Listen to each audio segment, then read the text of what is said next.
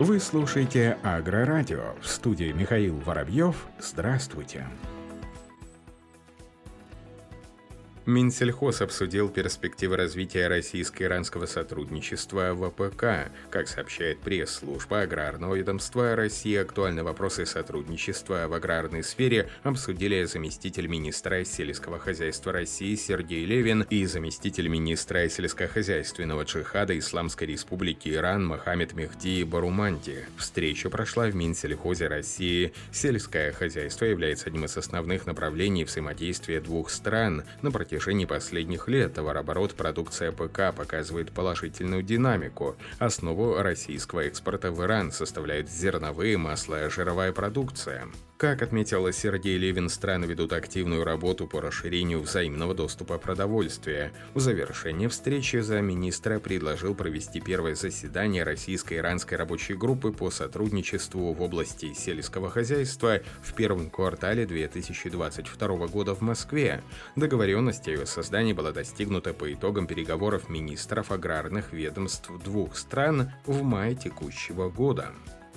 Новосибирские аграрии поставили рекорд урожайности зерновых. В этом году в Новосибирской области намолочено более 3,5 миллионов тонн зерна. Это является лучшим результатом с 2009 года, сообщает пресс-служба регионального Минсельхоза. В среднем по области урожайность зерновых составила почти 24 центнера с гектара, что стало наивысшим показателем за всю историю сельского хозяйства региона. Высокая урожайность позволила собрать хороший урожай зерновых и зерна бобовых культур, масличных культур, картофеля и овощей открытого грунта. Районы, в которых в этом году добились наибольшей урожайности зерновых и зернобобовых культур, это Колыванский, Маслянинский и Коченевский. Корпорация «Техноникель» на Рязанском заводе «Техно» ввела в строй производство новой продукции субстратов из каменной ваты из Пелантеко для выращивания растений в тепличных хозяйствах, сообщает Интерфакс. Субстраты – это природные компоненты, заменяющие растению почву, имеющую пористую структуру, обеспечивающую растению больший приток кислорода. Материал Спелантеко изготавливается с применением биополимерного связующего. Его уникальный состав разработан и запатентован компанией «Техноникель», апреля в проект корпорация вложила 530 миллионов рублей. На Рязанском заводе «Техно» изготавливают кубики для рассады, вегетационные маты для выращивания растений на биополимерном связующем. Перед запуском в производство субстратов из каменной ваты на заводе было установлено оборудование для приготовления биополимерного связующего вещества.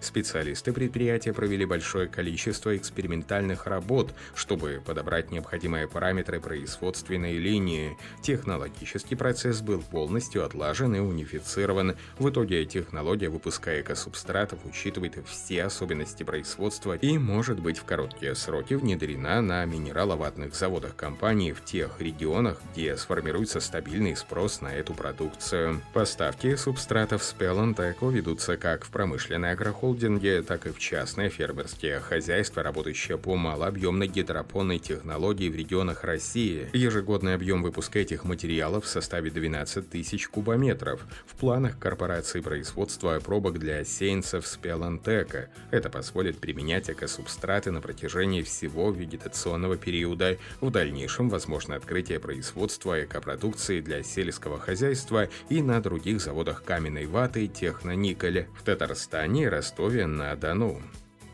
Подведены итоги конкурса 2022 года на право получения грантов президента Российской Федерации для государственной поддержки молодых российских ученых, кандидатов наук. В числе победителей четыре представителя Тимирязевской академии, сообщает пресс-служба вуза. В направлении социальной и гуманитарной науки победителем стал кандидат экономических наук, доцент кафедры политической экономии Института экономики и управления ПК Решат Микунов с исследованием глобального глобальные вызовы устойчивого экономического роста сельского хозяйства, институциональные ответы. Кандидат сельхознаук, доцент кафедры ботаники и селекции семеноводства Анастасия Вишнякова победила в направлении сельхознауки тема исследования технологии ускоренного создания конкурентно способных F1 гибридов рапса. В направлении биологические науки в число грантополучателей вошли кандидаты биологических наук, доценты кафедры биотехнологии Рима Киракосян, управляющий управления биосинтетическим потенциалом клеточных культур, лекарственных растений методами биотической, абиотической элиситации, и Оксана Поливанова «Молекулярно-генетическая функциональная характеристика метаболического пути биосинтеза фенилпропаноидов». Отметим, что гранты президента Российской Федерации для государственной поддержки молодых российских ученых, кандидатов наук и докторов наук назначаются ежегодно в размере 600 тысяч рублей в год для кандидатов наук и 1 миллиона в год для докторов наук сроком на 2 года.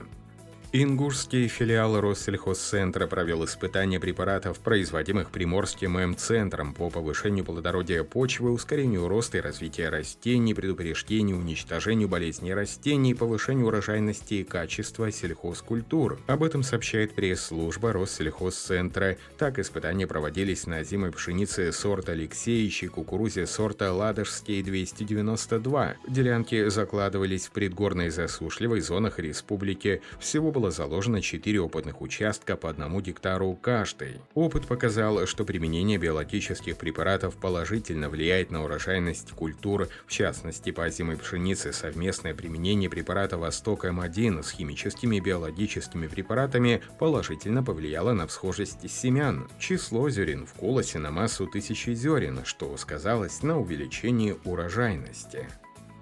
В Индии растет число использования поддельных агрохимикатов. Сельскохозяйственная рабочая группа Пенджаба провела рейды почти в 30 тысячах различных местах и зарегистрировала около 3 тысяч случаев использования поддельных и некачественных пестицидов и удобрений. Как сообщается, поддельные пестициды и удобрения были изъяты на сумму 690 миллионов рупий, около 674 миллионов рублей. Также был опечатан 51 завод по производству производству поддельных удобрений. Отметим, что производство и использование поддельных агрохимикатов в Индии сурово наказывается. На сегодняшний день по обвинению в ведении такого бизнеса арестовано 1238 человек. Эти меры помогают обеспечить фермеров качественными пестицидами и удобрениями. Как сообщается, в настоящее время в Пенджабе не наблюдается дефицита удобрений и пестицидов. Поставка агрохимикатов обеспечивается фермерам в обычном режиме.